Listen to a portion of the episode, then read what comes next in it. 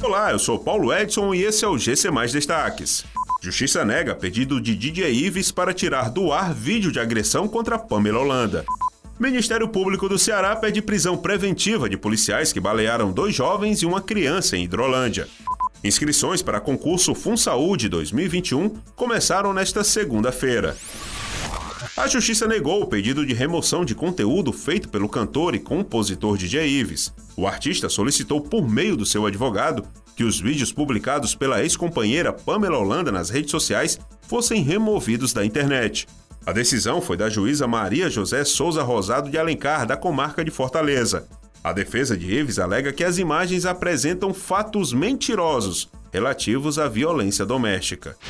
O Ministério Público do Ceará entrou com um pedido de prisão preventiva dos dois policiais militares que estão envolvidos com a ação que terminou com dois jovens e uma criança de 10 anos baleados.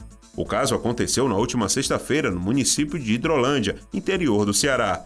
Os PMs foram afastados e tiveram as armas recolhidas pela perícia forense.